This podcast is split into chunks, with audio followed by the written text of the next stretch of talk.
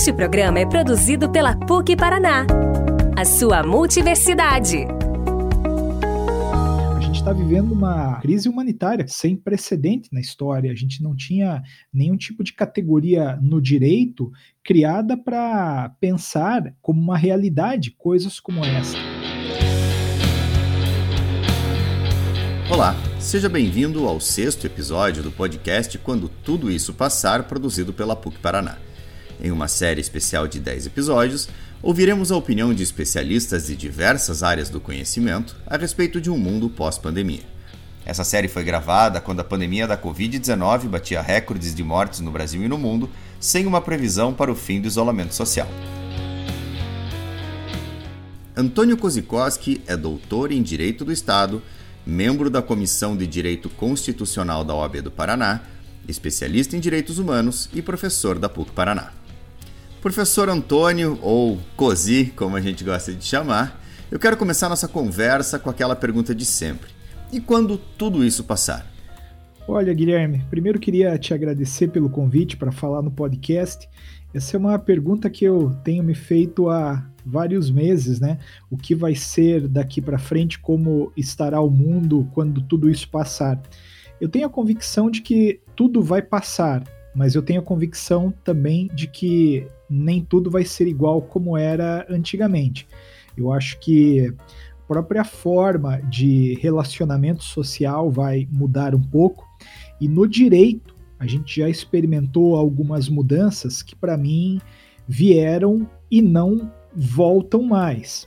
Por exemplo, no direito que é um tanto quanto marcado por um certo formalismo, as pessoas sempre foram um pouco resistentes com coisas como câmeras, microfones e informalidades. Mas a gente tem visto, Guilherme, boas experiências no âmbito do Poder Judiciário, com audiências virtuais, com é, sessões de julgamento virtuais, que entregaram o que precisava ser entregue, né, que é a jurisdição, fizeram isso com a mesma eficiência e com um certo ganho de economia, né? Porque a gente está fazendo tudo isso de casa. Por exemplo, eu fiz uma sustentação oral no Tribunal Regional Federal da Quarta Região há algumas semanas atrás e fiz tal qual estamos fazendo agora, uma conversa. Né? Fosse lá naquele momento pretérito ao início da pandemia, teria que ter falado para o meu cliente: olha, vou precisar de uma passagem, vou precisar de é, um dia, pelo menos, imobilizado. Mas ali não, ali eu fiz a audiência e já é, finalizei e voltei aos meus afazeres aqui do meu escritório. Então, a, até então a gente tinha um pouco de resistência com esse formato, com esse modelo. Mas a gente viu que é possível fazer. Então, se é possível tirar alguma coisa de bom, né, disso tudo que está acontecendo, Guilherme, eu acho que essa é uma experiência que que certamente o direito vai incorporar nas suas práticas daqui em diante. Falando em virtualização do mundo, uma área que tem crescido ainda mais durante a pandemia é o direito digital. É, considerando a quantidade de dados circulando, a nova LGPD, os constantes ataques virtuais, como que o direito tem se preparado para atender essa realidade? É, você mencionou a própria LGPD, que é uma lei muito esperada, né? Uma lei que veio para salvaguardar dados que são, dizem os especialistas, o, o petróleo do, do próximo século, né?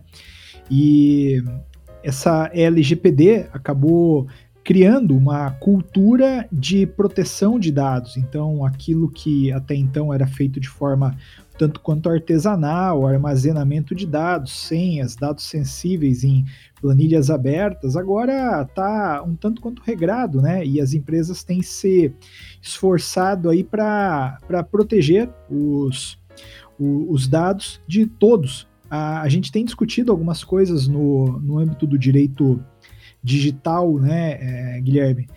Vazamento de dados. A, a pergunta é, ou melhor, a pergunta não é quando os seus, não é se os seus dados já vazaram, é quando eles vão vazar, né? É, ou melhor, até para reformular, acho que a pergunta.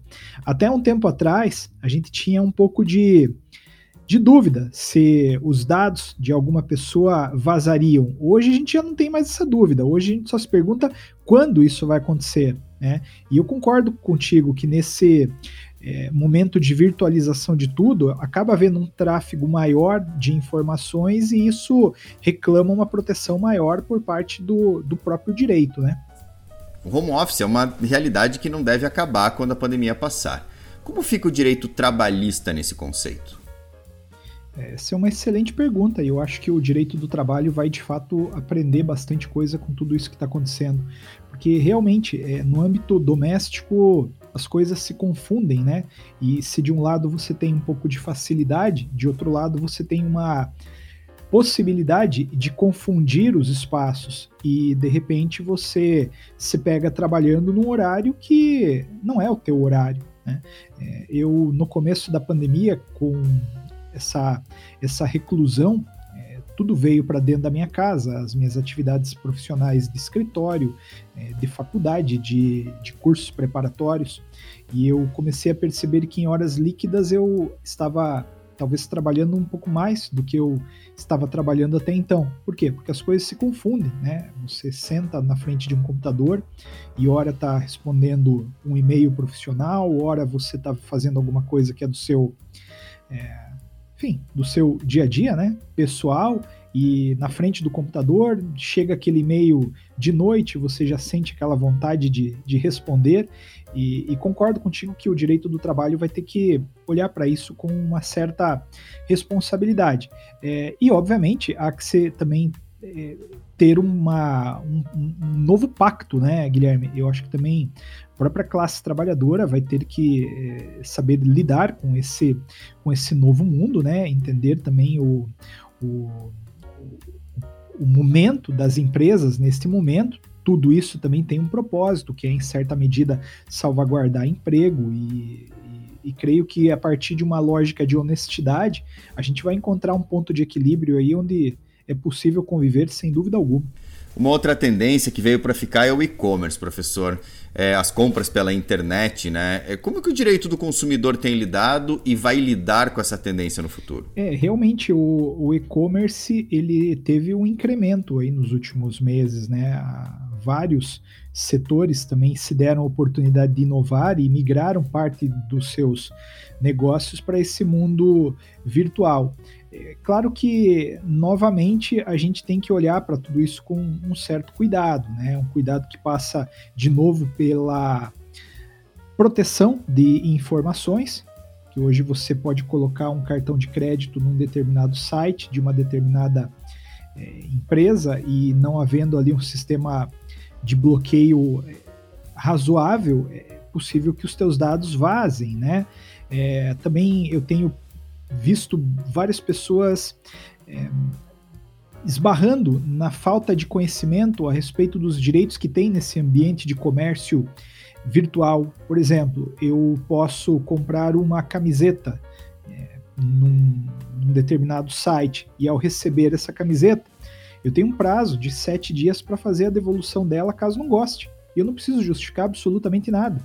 Eu simplesmente olhei a camisa, não gostei talvez do toque do tecido, da, da estampa, e sem justificativas eu posso devolver. Mas é, não sei até que ponto informações como esta estão totalmente democratizadas, né? Creio que na medida em que a gente for conhecendo mais também esse ambiente é, virtual, esse tipo de informação possa vir à tona com mais facilidade.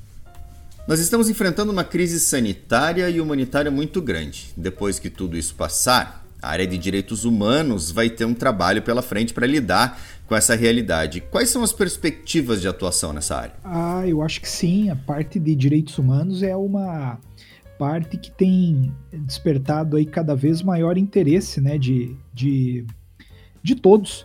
Falo de poder público de um modo geral, falo de particulares, de entidades não governamentais, Cada vez mais a gente tem olhado aí com, com grande sensibilidade para a pauta dos direitos humanos, apesar de desrespeitos ainda serem bastante é, comuns. Eu tenho para mim que sim, essa é uma área muito interessante para quem quer desenvolver uma carreira o direito, especialmente uma carreira acadêmica, né?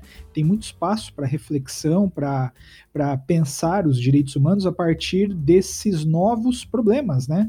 A gente está vivendo uma crise humanitária, como você bem colocou, sem precedente na história. A gente não tinha nenhum tipo de categoria no direito criada para pensar como uma realidade coisas como esta. E de repente a gente foi simplesmente da noite para o dia jogado num, num, num sistema de, de enfim, de, de, de, resguardo pessoal, e, e tenho para mim que sim, a gente pode pensar bastante aí esses problemas da atualidade a partir de um olhar novamente responsável de direitos humanos. Né? Professor, o curso de Direito sempre foi um curso muito analógico, com muita teoria e baseado em leitura, sustentação oral, bastante formal daquilo que é aprendido em sala de aula. A profissão sempre teve um rito cheio de formalidades, desde linguagem utilizada até a vestimenta que é a característica né, dos advogados num tribunal do júri, por exemplo.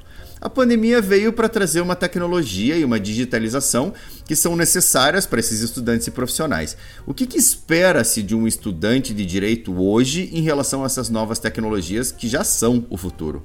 A gente está reaprendendo né, a, a lidar com a carreira, com o formalismo que é inerente o direito tem, de fato, algumas traduções, né, Guilherme, algumas liturgias, e você bem citou aí o uso de, de de beca, né? Então, o advogado lá na, na audiência ou uma sustentação oral faz uso dela.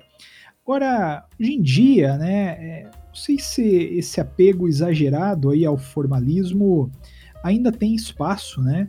É, muitas, muitos advogados, eu, eu presenciei isso, Guilherme, muitos advogados não têm beca, né? Muitos advogados, num julgamento, por exemplo, no Tribunal de Justiça, eh, iam na sala da OAB e pegavam lá emprestado uma beca. Agora, quando foram jogados para dentro de casa, eles perderam, talvez, essa, é, essa oportunidade de usar. E ainda assim, as audiências aconteceram com a mais absoluta normalidade. Né? É, obviamente, há que ser ter um mínimo de respeito aí ao, ao processo, aos ritos, né? Mas alguns ritos a gente pode começar a pensar. E em relação ao, ao profissional, falando talvez assim meio que próximo a perfil de egresso, tá muito claro né, que a gente tem que sair da faculdade com a expectativa de encontrar desafios para os quais a gente não foi treinado. Por isso, eu acredito muito no modelo de ensino da PUC, que é um ensino por competência, um modelo onde o conteúdo ele não importa tanto quanto o conteúdo ressignificado num propósito. Quer dizer, hoje em dia, a gente não tem ensinado o direito constitucional pelo direito constitucional, o direito civil pelo direito civil. A gente tem feito dos temas de estudos dessas matérias oportunidades para que os estudantes se peguem em desafios. E, e esse é o, o segredo para mim: a capacidade de adaptação, capacidade de enfrentar desafio, a resiliência, né, a honestidade, o perfil ético, aquele conceito de formado, totalmente formado, pessoa que sai da faculdade com várias caixinhas preenchidas, isso aí para mim tá é, no momento de, de, de, de, de reflexão, né? A gente precisa olhar de novo para esses conceitos e, e fazer, acho que, um novo pacto social, educacional.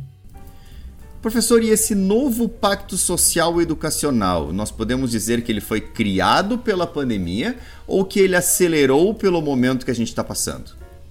Olha, eu acho que ninguém segura a história, né, Guilherme? É, acho que isso cedo ou tarde aconteceria. A gente também tem visto vários movimentos sociais cobrando um pouco disso que a gente está falando, mas é fato que a pandemia antecipou muito disso, né? Ah, e, e te dou um exemplo.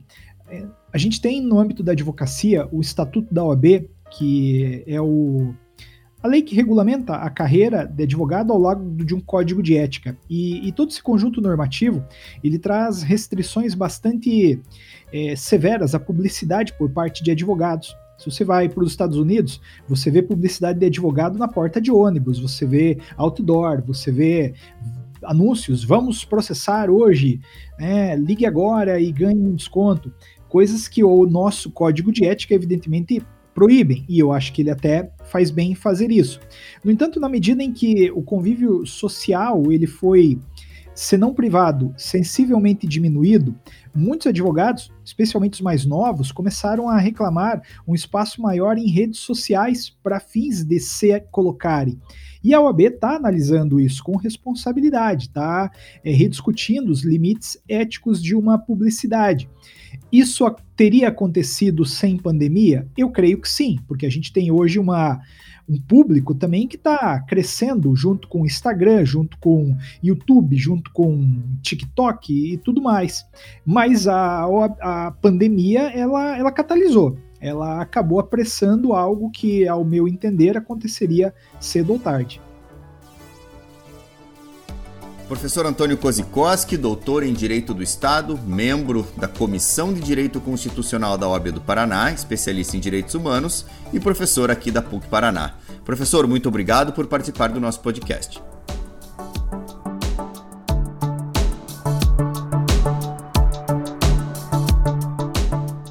Esse é o podcast Quando Tudo Isso Passar, uma produção especial da PUC Paraná em 10 episódios que contam com a participação de especialistas de diversas áreas do conhecimento em uma conversa sobre o mundo pós-pandemia. Se você tem dúvidas ou sugestões, é só mandar uma mensagem nas nossas redes sociais. O usuário é sempre PUCPROficial. Por hoje é só e a gente volta no próximo episódio da série para entender como será o mundo quando tudo isso passar.